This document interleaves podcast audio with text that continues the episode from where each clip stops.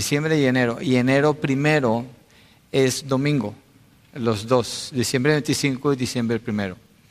Mírelo así, como una prueba para usted, una prueba de su fe.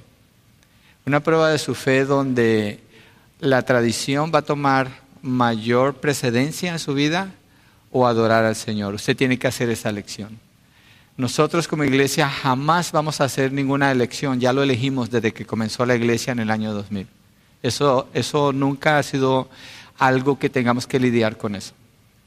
Usted sé que tiene que lidiar con eso, yo le animo que esté en oración y que usted mire la posibilidad de dar testimonio. Mire, hay familias que tienen un problema a veces. Eh, tal vez llega alguien a visitarlos y los familiares siempre toman prioridad y la iglesia queda en segundo lugar. Y durante el año pierden muchas bendiciones porque sus prioridades están desubicadas.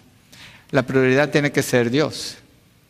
Cuando mis familiares aprendieron que nuestra prioridad era Dios, ellos pararon de visitarnos los domingos. Y si venían un domingo, sabían que se venían con nosotros acá. Y yo recuerdo en, el año 2001, tal vez 2002, estábamos empezando. Y un 24 de diciembre era el día del servicio. Creo que era el 24 de diciembre. Y una familia de ustedes que están aquí hoy, ese día le dieron prioridad al Señor, no se quedaron en su casa, no le dieron prioridad a su tradición, sino que le dieron prioridad al Señor. Y el Señor salvó a dos de sus familiares en ese servicio. Hasta donde entendemos eso fue lo que sucedió. Entonces piénselo, ore por eso. Nosotros no obligamos nunca a nadie, pero normal les quiero poner eso en su cabeza. Piensen, diciembre 25 y enero primero. igual es el día del Señor y antes del día del Señor nos preparamos y si hay algo normal que debemos considerar, eh, yo sé que esos dos domingos no hay escuela dominical por consideración que tal vez se van a ir a acostar un poquito más tarde, porque yo creo que ustedes son bien juiciosos todos y los sábados a las nueve de la noche ya están dormidos, porque quieren llegar frescos, temprano, fuertes, alertas al servicio. Entonces, siendo que es 24 y 31, seguro se van a ir a dormir como a las 9 y 30 o 10 de la noche, entonces el domingo no vamos a tener escuela dominical, pero sí tenemos servicio y venimos aquí y nos gozamos. Si usted tiene familiares que le están visitando, tráigalos, tráigalos. Qué mejor lugar que venir a adorar al Señor. Confía en el Señor, es, un asunto de fe. Oh, sí es cierto, el domingo 25 los niños van a cantar y el coro que se está formando de la iglesia también va a cantar. Acuérdese, si usted quiere ser parte del coro, hable con el hermano Israel. Él le va a hacer una prueba y si usted se desafina hablando, le va a decir, venga el año entrante, o, pero si usted puede cantar, entonces le va a decir, véngase, vamos a trabajar juntos, se les va a ayudar. Así que ánimo. Yo quiero ser parte del coro, pero van a salir corriendo si yo canto, mejor predico. Entonces, bueno, dejemos que los niños vayan a sus clases, ¿sí? Y nos preparamos para la predicación del día de hoy. Gracias a los maestros de los niños, gracias, que cada domingo están disponibles ah, para atenderlos a ellos, trabajando con ellos. Gracias. Que el Señor les use hoy y que el corazoncito de estos niños sea impactado con la palabra. Pronto vamos a estar presentando algunos planes. Queremos transformar este edificio. Creo que tenemos los fondos para hacerlo y queremos darle una, una apariencia diferente. Ah, por ahora estamos trabajando en esa oficina, ya pronto, si Dios quiere, en una semana y media puede que esté lista. Hay planes para transformar el sótano, que es el salón de los jóvenes también. Hay varios planes y les pido que estemos orando por eso y creyéndole al Señor. Ya pronto tenemos que tener una reunión de miembros para presentar todos esos planes y la nueva constitución en la que se está trabajando ahora. Así que esa promesa sigue en pie. Ok, vamos al texto de hoy. Vamos a estar en Hechos 17. Sé que hemos estado en Romanos, pero ahorita hacemos una pausa para entrar a Hechos 17. Y lo vamos a mirar de los versos, versos 22 hasta el 31. El título del mensaje es El propósito de Dios para el hombre y queremos mirar lo que Dios dice allí acerca del hombre. Eh, Domingo, ¿hay otro título en el screen? ¿Es este el título? Ok. ¿No hay nada? Ok. Vamos a estudiar lo que dice aquí. Algo que vamos a encontrar en este texto es bien interesante. Mire, Pablo está en Atenas. El primero anda en Tesalónica, está predicando y lo corren de Tesalónica porque está predicando y los judíos están celosos de eso. Entonces se va a Berea. Cuando llega a Berea, eh, usted ha escuchado de los bereanos, ellos revisan lo que Pablo está enseñando. El Señor está ministrando bastante a través de él. Y los judíos de Tesalónica vienen y se meten a Berea, alborotan a las personas y tienen que sacar a Pablo de Berea. Entonces termina en Atenas. Y en Atenas está esperando a dos de sus discípulos, a Timoteo y a Silas. Entonces Pablo está solo allí en Atenas, esperando que lleguen estos discípulos para reunirse con él. Mientras tanto, Pablo está observando la ciudad. Atenas es la ciudad número uno en Grecia. Es la epitome o la cumbre o lo máximo de lo que es el conocimiento de la filosofía. Allí están los estudiosos, los grandes pensadores en Atenas y Pablo está enardecido, dice la palabra, en su espíritu, viendo el nivel de idolatría que hay en ese lugar. Miren la conexión entre estas dos cosas, intelectualismo, idolatría. Usualmente pensamos que los intelectuales son los menos idólatras, al revés, son los más idólatras. Todo el mundo es idólatra. Pero en este caso, Atenas deja ver que la, cumbre de la idolatría se encuentra entre los grandes filósofos allí en Atenas. Y Pablo está en un lugar ah, que es dedicado específicamente para que estos hombres escuchen las creencias de las personas que vienen alrededor y como que ellos guardan qué conocimiento entra a la ciudad, dice la palabra que se la pasan nomás queriendo escuchar cosas nuevas. Entonces, Pablo en ese contexto está predicando en la plaza, está predicando en, el, en la sinagoga y es llamado por los filósofos para que predique con ellos en el Areópago, en el lugar donde ellos se reúnen allí. Y cuando Pablo empieza a predicar con ellos, personas que no conocen a Dios, tienen muchos dioses, pero no conocen al Dios verdadero, lo primero que Pablo hace es presentar al Dios verdadero. Cuando evangelizamos, cuando presentamos la palabra del Señor, es por allí por donde tenemos que comenzar. Presentar al Dios verdadero. Las personas en el mundo tienen un concepto de Dios que no es correcto. Y nosotros si conocemos al Señor, tenemos la oportunidad de presentar la verdad acerca de Él. Leamos el texto, entonces yo creo que nos puede ayudar para equiparnos en este propósito de presentar bien a Dios y entender la relación del hombre con Dios. Verso 22, Hechos 17, dice, entonces Pablo, poniéndose en pie en medio del areópago, dijo, varones atenienses, percibo que ustedes son muy religiosos en todo sentido porque mientras pasaba y observaba los objetos de su adoración, hallé también un altar con esta inscripción, al Dios desconocido. Pues lo que ustedes adoran sin conocer, eso les anuncio yo. El Dios que hizo el mundo y todo lo que hay en él, todo lo que en él hay, puesto que es Señor del cielo y de la tierra, no mora en templos hechos por manos de hombres, ni es servido por manos humanas, como si necesitara de algo, puesto que Él da a todos vida y aliento y todas las cosas. De uno solo Dios hizo todas las naciones del mundo para que habitaran sobre toda la superficie de la tierra, habiendo determinado sus tiempos y las fronteras de los lugares donde viven, para que buscaran a Dios y de alguna manera palpando lo hallen, aunque Él no está lejos de ninguno de nosotros.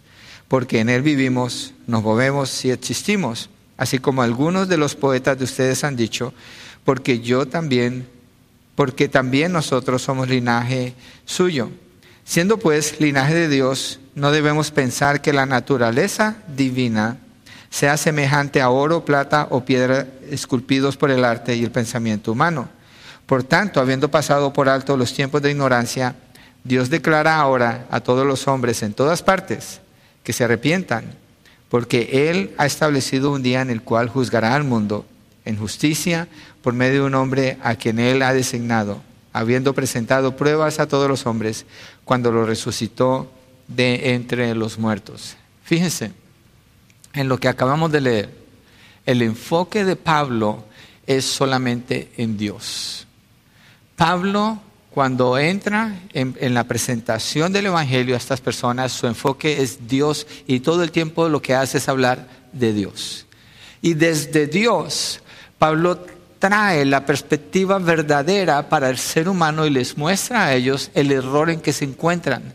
Y lo hace de una manera magistral, porque Pablo comienza con el el Dios desconocido que ellos tienen. Pero miremos verso por verso. El primer punto es el hombre y Dios.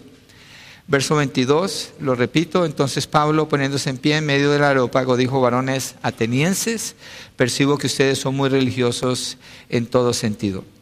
Entonces el areópago, acuérdese, es el lugar donde se reúnen los filósofos, revisan la educación, la religión, la filosofía, la educación. Ah, eso es lo que ellos hacen. Ah, allí se reúnen dos tipos de filósofos, que son los epicúreos y los estoicos. Verso 18, miremos el verso 18 para mostrarles dónde dice. También discutían con él algunos de los filósofos epicúreos y estoicos. Entonces, Pablo cuando está en la plaza se encuentra con ellos y ellos discuten con él. Ellos son los que lo invitan después al areópago. Los epicúreos, ellos son materialistas. Tratemos de relacionar esto con el día de hoy. ¿Hay materialismo el día de hoy? Sí. Ahora, materialistas lo que indica en este caso no es gente que anda meramente detrás del dinero o de las cosas en ese sentido. Materialistas está hablando de que ellos piensan que el, el, espíritu es parte material o el alma es parte material, no espiritual, lo separan completamente. Creen que la felicidad y la ausencia del dolor son lo máximo que se debe buscar en la vida. Esa influencia la tenemos hoy en el hedonismo. El hedonismo son las personas que viven to have fun, para divertirse. Tenemos la pregunta muy común hoy en día cuando los muchachos regresan, ¿Did you have fun? A mí me gustaba preguntar, ¿aprendiste de Dios? Cuando todo el mundo les preguntaba, ¿Did you have fun? ¿Aprendiste de Dios? ¿Qué te enseñó Dios? Hay que hacer una distinción porque podemos ser arrastrados por filosofías que no exaltan a Dios y se meten dentro de la iglesia del Señor. Entonces, ellos pensaban así. Para ellos, los dioses eran remotos y no se interesaban ni influían en asuntos del mundo. ¿Qué influencia tenemos de eso hoy en día? Está lloviendo, no tiene nada que ver con Dios. Hubo una tormenta, no tiene nada que ver con Dios. ¿Acaso no dice el libro de los Salmos que Dios es el que envía la lluvia, que Dios es el que mueve los vientos, que Dios es el que hace que las plantas germinen, que Dios es el que retiene la lluvia cuando hay desobediencia de parte de Israel? Vemos signs aquí en este valle que sufre de sequías, algo natural, algo causado mucho por los hombres. Creo que más del 75% de nuestra agua la tiran al mar por los políticos que quieren guardar un pececito que ni siquiera es de California.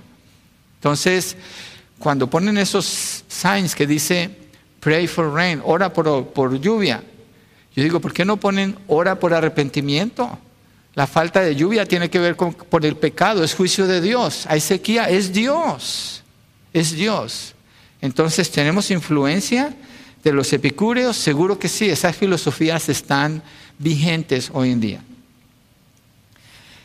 Y ellos creían que el mundo se debía a una casualidad. Es decir, las cosas suceden por casualidad. es un accidente, es una casualidad. Yo ayer estaba en el hospital y estaba observando mientras esperaba por un ultrasonido que salió una señora que trabajaba en el ultrasound y cuando caminó hacia el pasillo venía otra, exactamente se encontraron, pero con una precisión. Y yo me quedé pensando, wow, ¿Qué son las cosas que hace Dios cuando permite que dos personas se dijeron algo que se me hizo interesante? No era conflicto, era algo bueno que ellas dos estaban hablando, pero dije, ¿cómo supieron que iban a encontrarse en un hospital tan grande en el exacto momento? Dios está obrando todo el tiempo. A veces usted se encuentra a alguien y dice, ah, qué casualidad, me encontré. No es casualidad.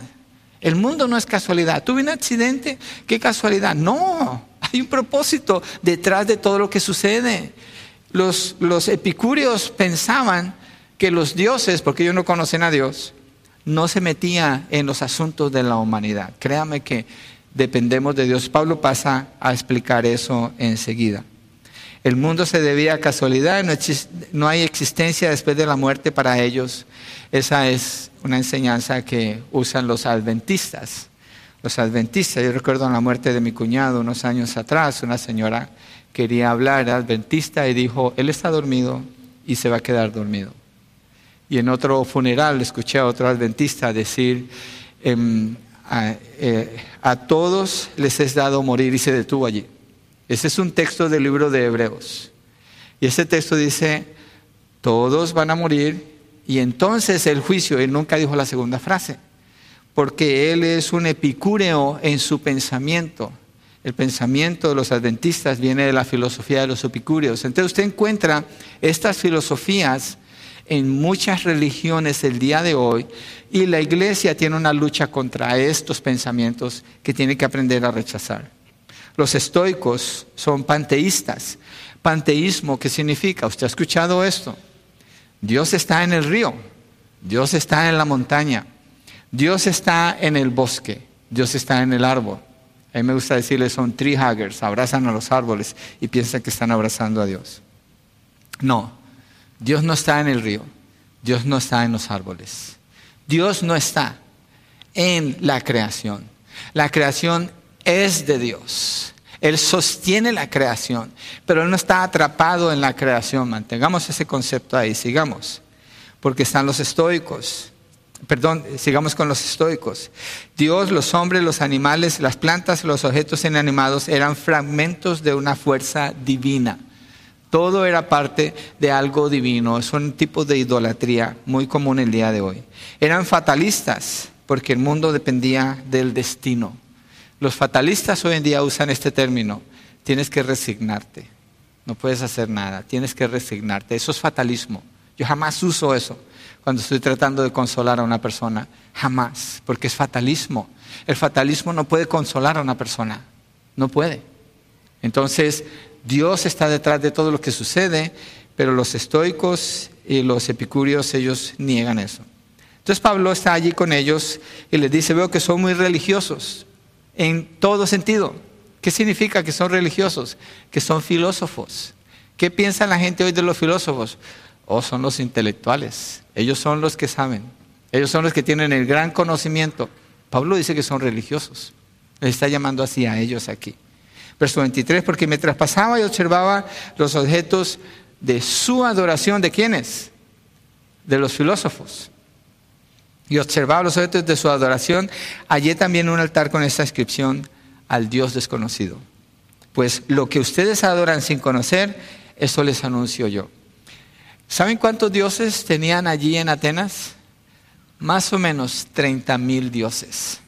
¿Ustedes saben cuántos dioses hay en India, por ejemplo? en el hinduismo millones de dioses, millones. No estoy exagerando. ¿Sabe cuántos dioses hay en la comunidad donde usted vive? Ni idea tiene. Pero si usted habla con cada persona, se va a encontrar que cada persona ha formado su propio Dios. Son muchos, miles de dioses. No hay diferencia con esto. Cuando dice al Dios desconocido, hubo una epidemia en ese entonces. Murió mucha gente. Y ellos pensaban que tenían que apaciguar a los dioses haciendo sacrificios para esos dioses. Entonces, quieren hacer sacrificio para uno de esos dioses, pero tienen tantos dioses que dicen, ¿cómo sabemos si no estamos ofendiendo al otro dios? Y él fue el que causó la, la pandemia, si le quisiéramos llamar así. Entonces dice, por si las moscas, hagamos un altar al dios desconocido. Así no quedamos mal con ningún dios porque hacemos el altar al Dios desconocido. Es lo que hacen. Y Pablo dice, al Dios desconocido yo se los quiero presentar. Parte de la creencia de ellos, de su inseguridad, de lo ridículo que es la idolatría, pero con respeto y les empieza a hablar de Dios. Les empieza a presentar al Señor.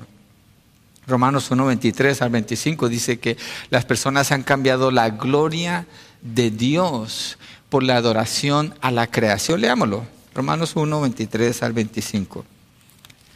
Es allí cuando Pablo está confrontando a toda la humanidad con su condición delante de Dios. Dice, y cambiaron la gloria de Dios incorruptible por una imagen en forma de hombre corruptible, de aves, de cuadrúpedos y de reptiles. Adoran la creación, lo que está diciendo. Por lo cual Dios lo entregó a la impureza en la lujuria de sus corazones, de modo que deshonraron entre sí sus propios cuerpos, porque ellos cambiaron la verdad de Dios por la mentira y adoraron y sirvieron a la criatura en lugar del Creador, quien es bendito por los siglos. Amén. Entonces, los dioses, la idolatría lleva a las personas a que a querer cambiar su sexo, a querer tener relaciones fuera de lo natural, a querer tener una relación con Dios que nunca sucede, con el prójimo que es errónea y con la naturaleza o con la creación que es distorsionada. Entonces Pablo les está mostrando a ellos la necesidad que tienen de conocer al Dios verdadero. En Efesios 2.12, Pablo hablando de esto, le dice a los Efesios la condición en que se encontraban antes. Efesios 2.12 dice, recuerden que en ese tiempo ustedes estaban separados de Cristo, excluidos de la ciudadanía de Israel, extraños a los pactos de la promesa, sin tener esperanza y sin Dios en el mundo. Así se encuentra esta élite, este grupo de filósofos, de grandes pensadores, y así se encuentran nuestras comunidades el día de hoy. Es igual, no hay ninguna diferencia en realidad. Es lo que son por no conocer a Dios. Verso 24. Eh, siempre voy a estar en Hechos 17. Ese es nuestro texto base. Uso otros para fortalecer lo que dice allí, pero Hechos 17 es el texto que estamos estudiando. Entonces, cuando digo vamos a verso 24, me refiero a Hechos 17. El Dios que hizo el mundo y todo lo que e, hay en él, puesto que es Dios, es Señor del cielo y de la tierra, no mora en templos hechos por manos de hombres. ¿Cuál es el concepto de la idolatría? Es decir, una persona... Ok, vamos a hacer una pausa aquí. ¿Quién es idólatra? Porque lo estaba mencionando un montón de veces. ¿Quién es un idólatra? ¿Cómo definimos quién es un idólatra? ¿Sabe quién es un idólatra? Todas las personas son idólatras. ¿Por qué? Porque Dios puso en el corazón del hombre el deseo de conocerlo a Él. Entonces las personas tienen ese deseo, es natural en todas las personas en el mundo. Y en su intento de buscar a Dios, como su, su, ser está manchado por el pecado, es un intento ah, torcido, no encuentro la palabra, disturbance me a mi mente, ni, ni de aquí ni de allá como la India María, con el inglés y el español, pero tiene un concepto torcido y cuando tratan de buscar a Dios, terminan con más de 4.200 religiones que hay en el mundo hoy en día. Creo que esa es la cifra, 4.200. El pastor Luis Floriano dio el número ayer. Entonces, ¿por qué hay tantas religiones? Es que Dios puso ese deseo en el hombre. En su búsqueda terminan en el lugar equivocado, porque está distorsionado. La palabra dice que el diablo cegó el entendimiento de los hombres para que no puedan conocer la verdad. Entonces Pablo aquí le está diciendo, el Dios que hizo el mundo y todo lo que en él hay. ¿Qué está hablando? Dios es el creador, Dios hizo el mundo, Dios es el creador. Y todo lo que en él hay quiere decir que el mundo no se evolucionó. Dios lo hizo así como es. Nos estamos, yo creo que Pablo está refiriéndose a Génesis cuando hace esto. Puesto que es Señor del cielo y de la tierra, ¿qué indica esto? Dios está gobernando el universo y la tierra. ¿Qué nos dice? ¿Qué más nos dice esto? Dios no está afuera de la creación. Dios como Señor tiene dominio sobre la creación y permite que cada átomo, si estudiáramos un átomo por dentro, cuál es la energía que está moviendo electrones allí adentro. ¿Qué es la energía que mueve lo que sucede dentro del átomo? ¿De dónde sale la energía? Ningún científico lo puede explicar. No existe respuesta en la ciencia. Bueno, el científico se la pasa toda la vida estudiando eso y cuando llega a lo alto de la escalera, después de toda una vida de investigación, se encuentra con el teólogo que le dice, es Dios. Pablo se lo está diciendo aquí a ellos, a los grandes filósofos, es Dios. Dios no está, Dios no está atrapado en la creación, como creen algunos filósofos, pero Él está sosteniendo la creación, porque otros dicen que Dios no está para nada en la creación, todo es casualidad. No es cierto. Pablo está presentando a Dios como Él es. Y dice, no mora en templos hechos por manos de hombres. No puedes atrapar a Dios como los que dicen, y uso mucho esto, mi Diosito. Mi Diosito quiere decir que lo cargas en el bolsillo. ¿Dónde lo tienes? Porque es muy pequeño para que sea un Diosito. Entonces, no puede el hombre construir nada donde diga, aquí está Dios. Nosotros tenemos el concepto de iglesia. Vamos a la iglesia y nos referimos a un edificio que no es la iglesia. La iglesia es usted, son las personas. Tenemos conceptos con los que luchamos un poco y nos impiden movernos en una mejor relación con Dios. Y yo creo que debemos aprender a diferenciarlos también nosotros. Dios no mora en templos hechos por manos de hombres. Claro, el lugar se dedica a Dios y oramos que así sea, que se use solo para eso. Y tenemos ese cuidado. Pero no podemos detener a Dios en ningún lugar. Ellos pensaban que a Dios lo podían poner en algún lugar. Entonces Pablo les muestra, Dios es el creador, es Señor de todo y Dios es trascendente. Para algunos de ustedes puede ser una palabra nueva, trascendente. Trascendente es que trasciende que está por encima de. La creación, Dios la hizo, Dios la sostiene, Dios está en todas partes, dice la palabra, pero Dios no está en el árbol. Acuérdese, hay una distinción. Dios está en todas partes en el sentido que ese árbol no puede tener vida a menos que Dios lo esté sosteniendo. Que esa zancudo, esa mosca estén allí, dependen de Dios todo el tiempo, todo el tiempo. Pero Dios no es parte de la creación, la creación es su creación, Él es Señor de la creación y Él está por encima de la creación, más allá de la creación. Algo que indica fácilmente esto es el tiempo. Génesis 1 dice en el principio, creó Dios los cielos y la tierra. El principio es cuando Dios está creando qué? El tiempo. ¿Por qué? Porque no hay tiempo para Dios. El tiempo fue creado para nosotros. Nosotros vivimos en esa dimensión, no Dios.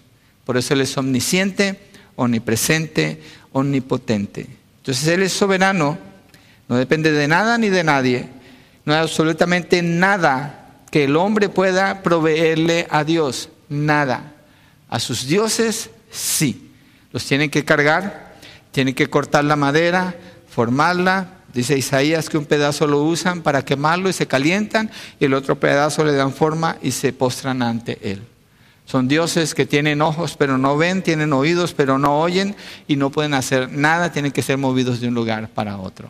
Dios no, el Dios verdadero no es así, Él es el creador, el Señor y es trascendente. Entonces la creación depende de Dios, no Dios de la creación. Verso 25, ni es servido por manos humanas como si necesitara de algo, puesto que Él da a todos vida y aliento y todas las cosas. Y eso responde a la pregunta, ¿para qué estoy aquí? ¿De dónde vengo yo? ¿De dónde vengo yo? Si Dios es el creador, Él es el Señor Él es trascendente, yo soy su creación, Él me puso aquí, ¿cuál es ese propósito? ¿Cómo encuentro ese propósito? Si Dios es el creador, Génesis, Dios creó todo, ¿cierto? Hace toda la creación. En el día sexto, Dios dice lo siguiente, hagamos, hay un cambio en el diálogo, al hombre a nuestra imagen y semejanza. Está haciendo una distinción entre el hombre y los animales, porque lo último que acaba de crear son los animales.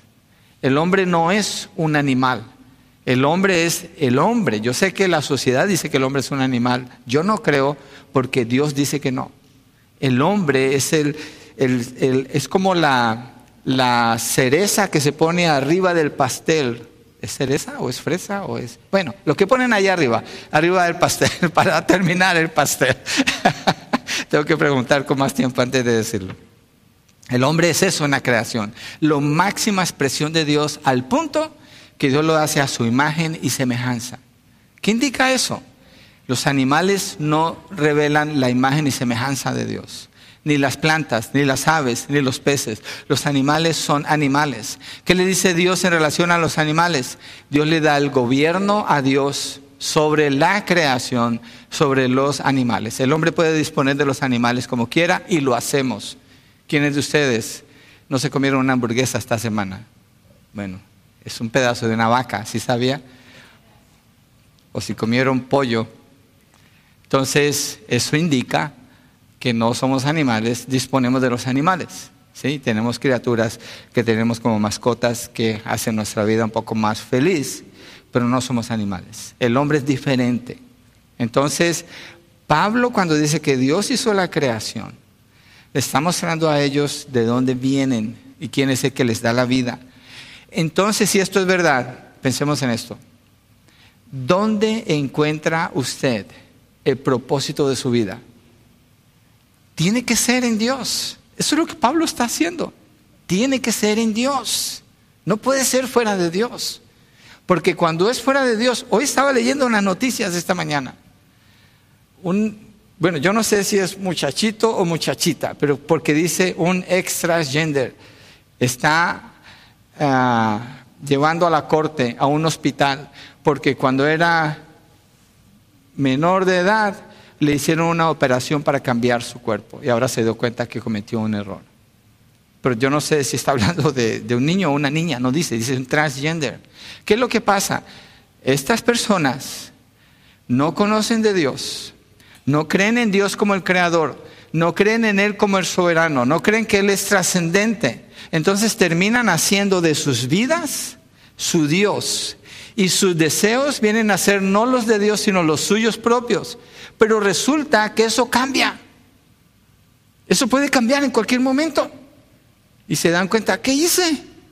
Pues tienen que aprender de Dios. ¿Qué clase de padres tenía ese muchachito o muchachita? ¿Qué fue lo que le enseñaron? ¿Qué ejemplo le dieron? ¿Cómo es que permitieron que lo mutilaran como lo mutilaron? Para ahora tener que estar llevando a la corte cuando fue su decisión. Jeremías 23, 24 nos ayuda a entender el propósito de Navidad. Mire cómo dice Jeremías, y el que está hablando en este texto es Dios. Y lo que se ve en este texto es una cercanía de Dios con su creación, en este caso el ser humano. ¿Podrá alguien esconderse en escondites de modo que yo no lo vea? Declara el Señor. ¿No lleno yo los cielos y la tierra? Declara el Señor. Si Dios le ve a usted todo el tiempo, ¿no cree usted que Dios es el que sabe la dirección de su vida?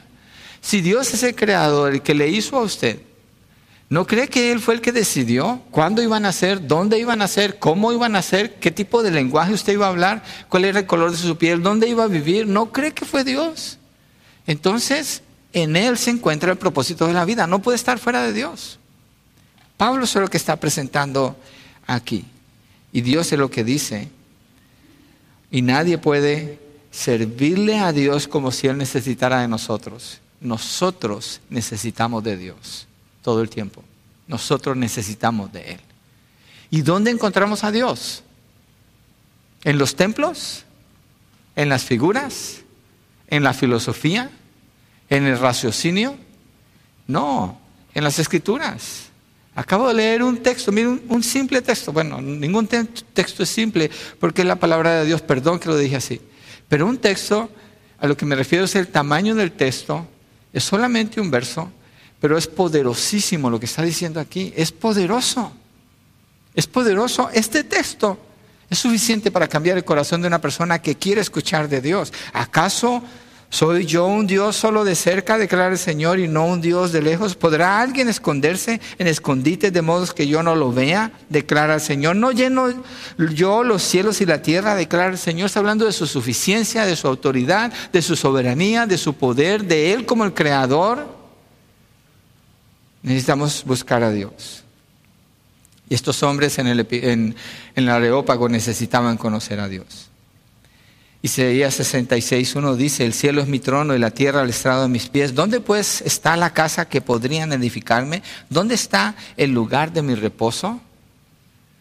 Vamos a la iglesia porque allí está Dios. Falso.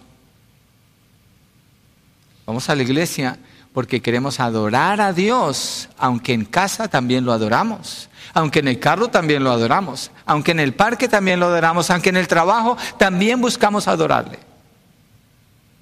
No limitamos a Dios a un lugar. ¿Qué efecto tiene esto en el corazón de un creyente? Salgámonos de los filósofos. Que adorar a Dios no es un asunto del domingo. Aunque es precioso, es bello y es único lo que hacemos el domingo, yo no lo cambio por nada.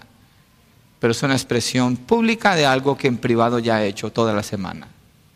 Entonces la relación con Dios tiene que mejorar cuando entendemos mejor quién es Él y cuando predicamos a Dios no invitamos a las personas a la iglesia. No me malentienda, no pare de invitar a las personas a la iglesia. Usted las invita a Dios, usted las invita a conocer a Dios. ¿Qué pasa cuando usted las invita a la iglesia? Pues son gente que busca de Dios, claro que quiere que estén allí. Pero el motivo es porque quiere presentarlos con Dios, no depender de un sistema, no depender de una liturgia, no depender de una organización, no. Pablo no depende aquí de ninguna organización. Pablo está presentando a Dios. Y estaba mostrándoles a ellos la necesidad tan grande que tienen de Dios. En Proverbios 14, 12 dice que hay caminos que al hombre le parecen correctos, pero su fin es camino de muerte en Juan 17, 3.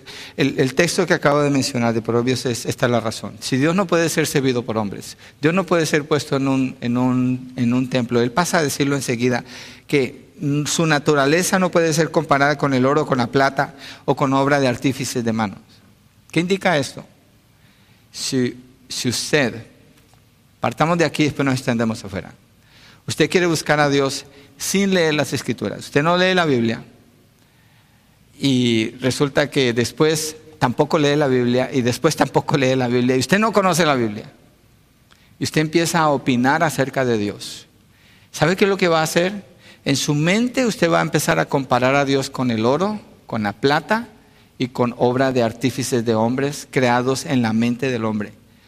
¿Cuál es el problema con eso? Idolatría. ¿Por qué? Porque la mente del hombre no tiene la mínima capacidad para concebir a Dios. No puede, es imposible. El lugar donde va a terminar es idolatría. Entonces, si el concepto viene de las escrituras, usted puede conocer a Dios. Y el propósito de la vida tiene que ver con tener vida eterna. Jesucristo dijo, la vida eterna, Juan 17.3, es esta. Esta es la vida eterna. ¿Cuál? Un montón de tiempo en la eternidad. No, mire lo que dice el texto. Juan 17.3, vayamos ahí, está cerquita de Hechos.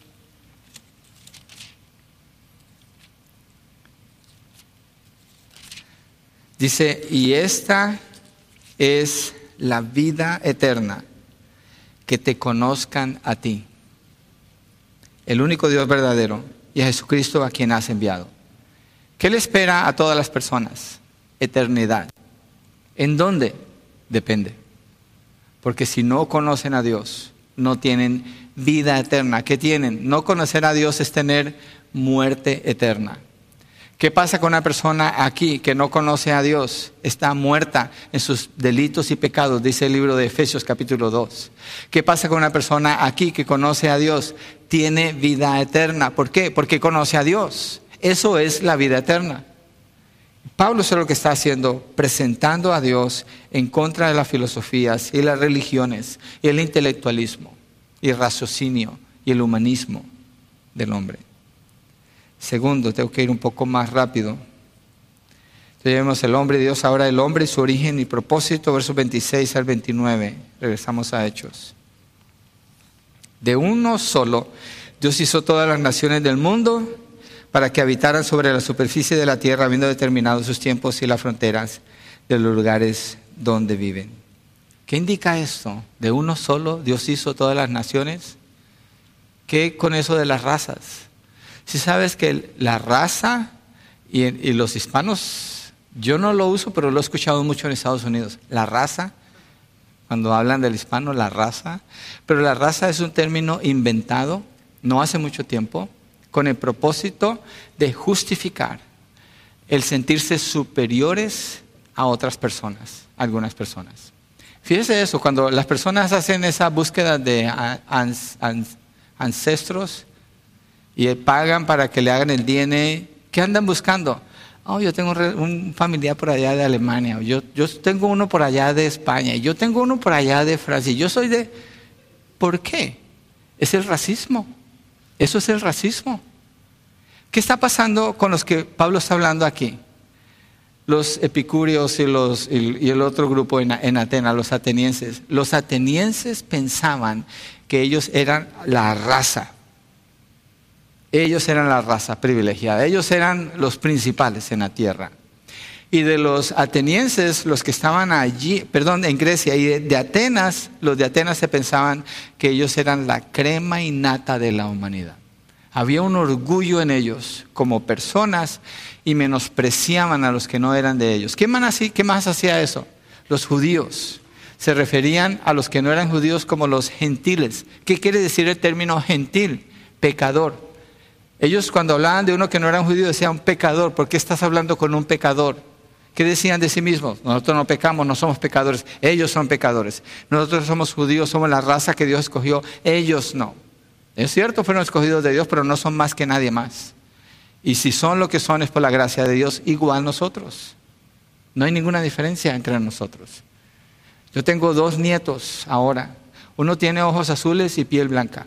Y el otro es bien morenito. ¿Cuál diferencia entre los dos? Quiero ir y abrazar a ese chiquillo que está en Michigan, que no lo conozco todavía, que está bien morenito. ¿Cuál es la diferencia? Ninguna diferencia.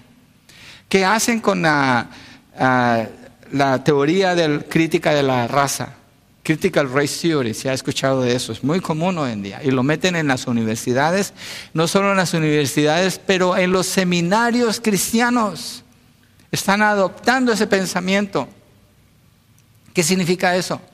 Que el que es blanco es racista. ¿Por qué? Porque es blanco. Y tiene que andar pidiéndole perdón a todas las otras razas porque es blanco. ¿Y qué hizo? Yo no sé, pero me dijeron que soy racista. Entonces Pablo le está diciendo a ellos, Dios creó de todas las naciones de un hombre, de uno solo, ¿de quién? De Adán y Eva. ¿Por qué entonces pensamos que Adán y Eva eran de cierto color su piel? En Colombia dice, por brutos, porque no sabemos, nosotros no estábamos allí. Ninguno de nosotros estaba allí. Asumimos algo, pero lo que sí sabemos es que Dios puso en ellos, en su genes, información genética para que de ellos con el tiempo salieran las diferentes colores de personas, no razas, colores de piel, diferencias. Hay una variedad como Dios hizo la creación. Y Pablo les está diciendo, de uno solo Dios hizo todas las naciones del mundo.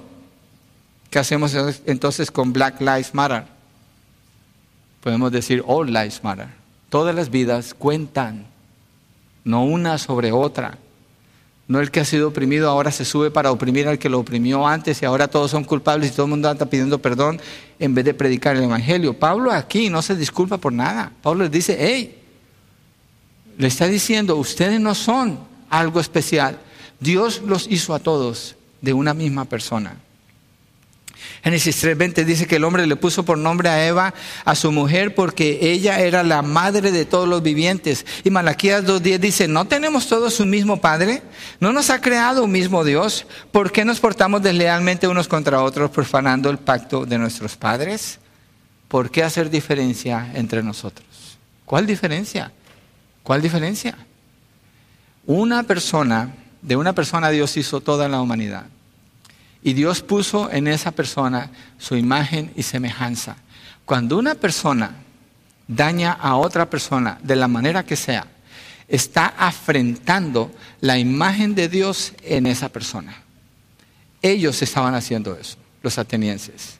Y hoy en día, una persona que ofende a otra persona, por eso el primero que le tiene que pedir perdón es a Dios porque afrentó la imagen de Dios en esa persona. Si ese concepto, concepto es claro, entonces, ¿por qué aceptar el aborto que es homicidio de bebés?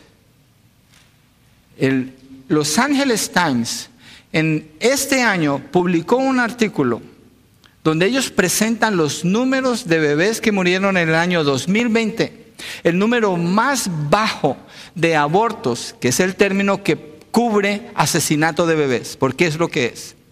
Fueron 930 mil bebés que murieron en el año 2020, el número más bajo desde 1973, cuando se legalizó el aborto en Estados Unidos con Roe versus Wade, que acaban de quitar la Corte Suprema. Gloria a Dios por eso. Pero ¿de dónde viene que la sociedad en general, porque ahora con las votaciones, la proposición número uno aquí en California, cambiaba la constitución del Estado para garantizar el, derecho a matar los bebés como un derecho de la mujer, es decir, protegido por la ley, imposible de, de cuestionar o de parar. Y lo hicieron. La gente votó que sí. Bueno, y si no hayan votado, el resultado ha sido ese. Ya cambiaron. Ya está la proposición número uno. El mundo en su idolatría se separa de Dios adora la creación y destruye a los que no coinciden con su propio concepto idólatra de quiénes son ellos y no saben relacionarse con el prójimo. La iglesia tiene que rechazar eso. Y no solamente rechazarlo. Pablo lo está haciendo, pero fíjese cómo Pablo lo hace. Pablo no está armando un pleito con ellos. Pablo le está diciendo, ¿quién es Dios? Ellos necesitan saber quién es Dios. Ellos necesitan saber quién los hizo y cuál es la relación con este Dios y unos con otros y con la creación. Verso 27 dice, para que buscaran a Dios y de alguna manera palpando lo hallen, aunque Él no está lejos de ninguno de nosotros. ¿Para qué? ¿Para qué hizo la humanidad? Para que busquen a Dios. Los que conocen de Dios cristiano, tú que conoces de Dios, háblales de Dios, no te quedes callado, háblales de este Dios. Háblales con este amor, con esta compasión, con esta seguridad, con esta certeza. Háblales de Dios. Háblales de Dios. Porque para eso Dios hizo a la humanidad, para que lo busquen a Él. Dios creó al hombre para Él ser glorificado en el hombre. El hombre viene a ser un representante de Dios en la tierra, pero hoy en día no lo es. Obviamente que no. Pero en la iglesia esto debe estar bien marcado, verso 28, porque en Él vivimos, nos movemos y existimos, así como algunos de los poetas de ustedes han dicho, porque también nosotros somos linaje suyo. He escuchado un canto hecho de allí.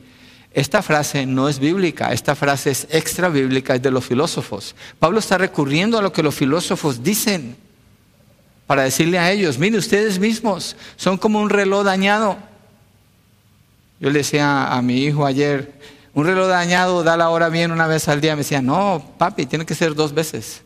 Porque son 24 horas. Tienes razón. Bueno, una falsa enseñanza y los falsos maestros y las falsas religiones y las sectas y los conceptos erróneos de la, de la filosofía y del raciocinio y del humanismo a veces pegan dos veces bien, pero el resto del día están mal. Y Pablo usa algo que está bien, porque en Él vivimos, nos movemos y existimos, así como algunos de los poetas de ustedes han dicho, porque también nosotros somos linaje suyo. Y dice, siendo pues linaje de Dios, no debemos pensar que la naturaleza divina sea semejante a oro, plata o piedra esculpidos por el arte y el pensamiento humano. Dios los hizo para que busquen a Dios, somos linaje de Dios, entonces Dios no es semejanza, Dios no es semejanza de oro, plata y obra de artífices. ¿Por qué? Porque nosotros no lo somos. Somos obra de Dios. Él nos hizo. Entonces, en la búsqueda de Dios, el hombre, si es informado bien de quién es Dios, puede acercarse a Él. Pero si no, va a hacer de Dios una imagen o lo que sea. Y al poeta que Pablo se refiere a ese es Epiménides, así se llamaba.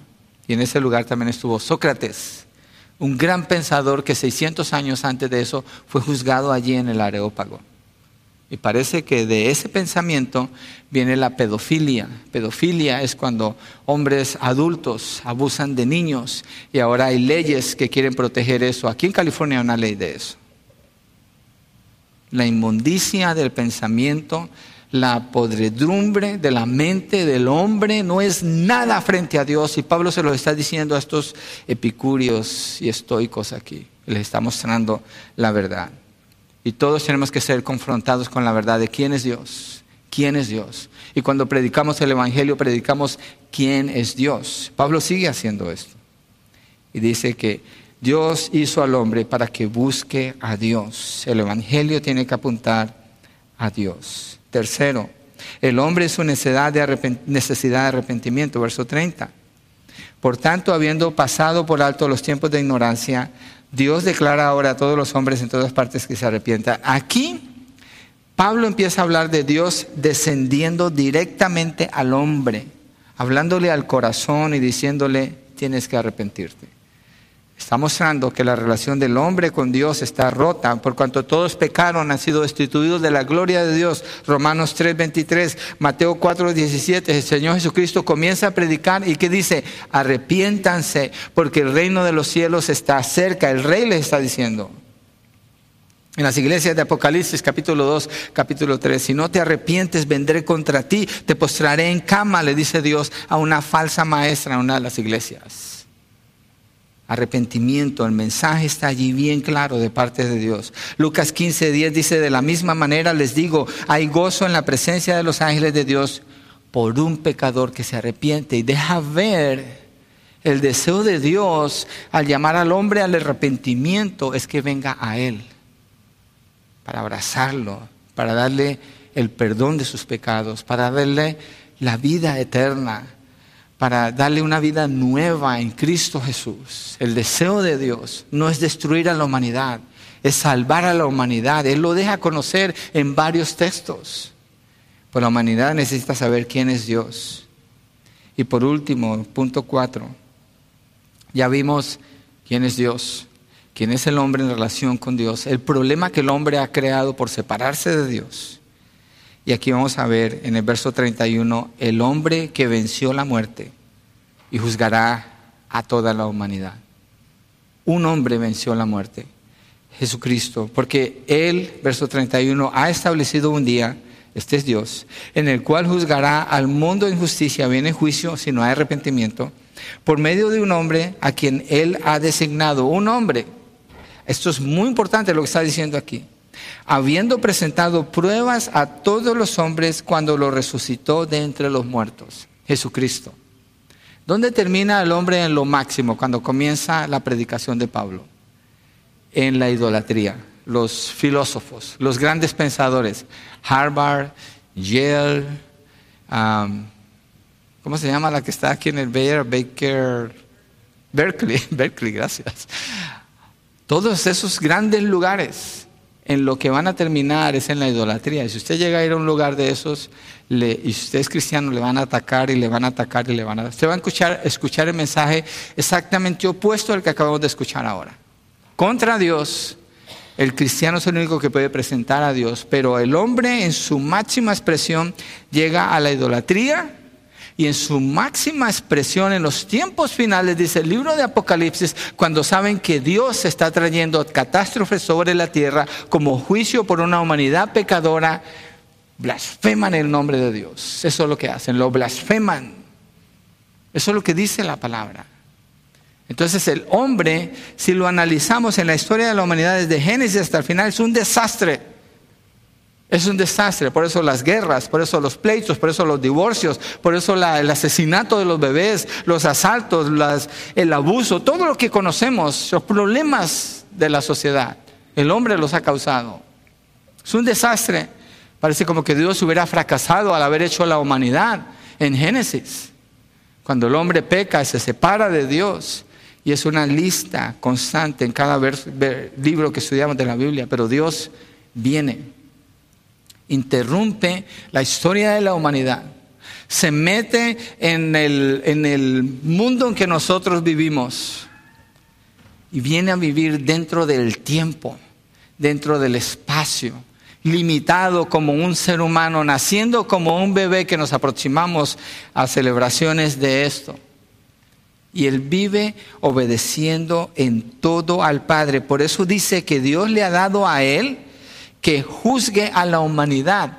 Nadie puede juzgar más que el que es justo. Jesucristo es justo porque Él nunca pecó, obedeció al Padre en todo, vivió en la línea como Él estableció para el ser humano. Cristo la vivió siendo el Hijo de, de Dios, el Hijo del Padre.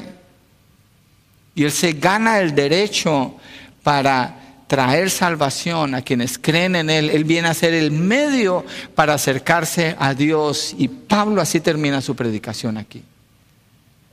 Él ha establecido un día en el cual juzgará al mundo en justicia por medio de un hombre a quien Él ha designado habiendo presentado pruebas a todos los hombres cuando lo resucitó entre los muertos. Dios hecho hombre, Jesucristo. Jesucristo es la manifestación de Dios.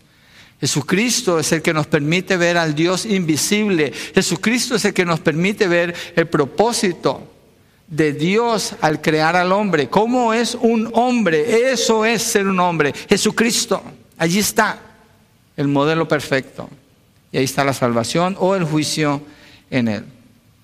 Entonces Dios no fracasa con su plan al crear la humanidad. Adán falla, es el primer Adán. Pero Pablo habla del segundo Adán, es Jesucristo. Jesucristo viene y toma todo lo que perdió Adán cuando se lo entregó a Satanás y él vive y lo lleva a cabo y lo cumple. En la cruz muere, es sepultado, se levanta de los muertos mostrando el poder sobre el pecado, sobre la muerte y siendo confirmado por Dios cuando se levanta de los muertos, es lo que Pablo está diciendo aquí. Dios está aceptando el sacrificio de Cristo cuando lo levanta de los muertos. Está sentado a la diestra de Dios Padre. Le dejó encargado a la iglesia lo que tiene que hacer el discipulado en todo el mundo. Y Él va a regresar para sentarse en el trono de David y cumplir todas las promesas que Dios le dio a Israel en el Antiguo Testamento, comenzando desde segunda de Samuel, cuando Dios le habla a David que va a haber uno sentado en el trono. Entonces Jesucristo en su humanidad cumple el propósito de Dios y restaura dentro de una humanidad perdida a los redimidos para tener su reino aquí en la tierra y tener exactamente lo que Dios tenía en mente y su deseo desde Génesis y cumplir así todos sus propósitos, todas sus promesas. Cuando una humanidad va a vivir aquí en el milenio sin enfermedad y sin muerte, mil años sirviendo al Señor Jesucristo con Él personalmente allí en Jerusalén, reinando aquí en la tierra. Entonces Pablo le está presentando a estos hombres y a toda la humanidad quién es Dios, qué es lo que han hecho ellos de Dios y cómo están equivocados. La necesidad que tienen de entender que Dios los creó, Dios los hizo de uno solo, no hay diferencia entre ellos y todos se encuentran exactamente con la misma necesidad. Arrepiéntanse. Y aquí está la respuesta y la provisión de Dios, Cristo Jesús. Juan 5, 22 al 23. Miremos este texto que afirma lo que acabamos de leer en Hechos 31. Juan 5, 22 y 23. Porque ni aun el Padre juzga a nadie, sino que todo juicio se lo ha confiado al Hijo, para que todos, ¿quiénes son todos? Toda la humanidad, honren al Hijo, así como honran al Padre. El que no honra al Hijo, no honra al Padre que lo envió. Cristo, Jesucristo de todo el mensaje es el punto de contacto para conocer a Dios. Ahí está la salvación. Y a menos que el hombre busque a Dios por medio de Jesucristo, no sus imágenes, no sus filosofías, no su intelectualismo, ni su humanismo, ni sus experiencias, ni sus emociones, ni sus sentimientos, ni sus sueños, ni sus visiones sino a través de Cristo Jesús, no puede conocer a Dios. Nadie puede decir yo creo en Dios y no sabe decir quién es Jesucristo. Es mentiras, no conoce a Dios y no cree en Dios porque no ha creído en Cristo Jesús. Él es el sumo sacerdote que puede presentar al hombre ante Dios. Pero para el que no cree en Él, Él será el juez supremo en el momento cuando venga el tiempo del juicio. Jesucristo como hombre entonces ha ganado ese derecho y Él es la puerta para que vayamos a Dios. Él venció a la muerte, Él venció al pecado, en Él está la esperanza de ser humano.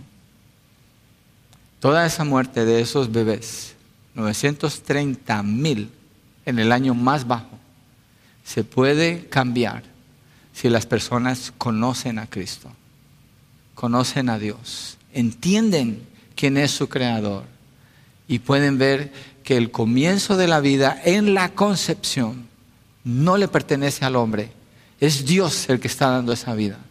Es Dios el que está sosteniendo a ese bebé. Es Dios el que está formando a ese bebé. Entonces va a haber un valor alto por otro ser que está allí para reflejar la imagen y la semejanza de Dios, la gloria de Dios. El trato mutuo debe cambiar, el trato con Dios debe cambiar, el trato con la creación debe cambiar cuando se conoce quién es Dios. La manera de evangelizar es esta.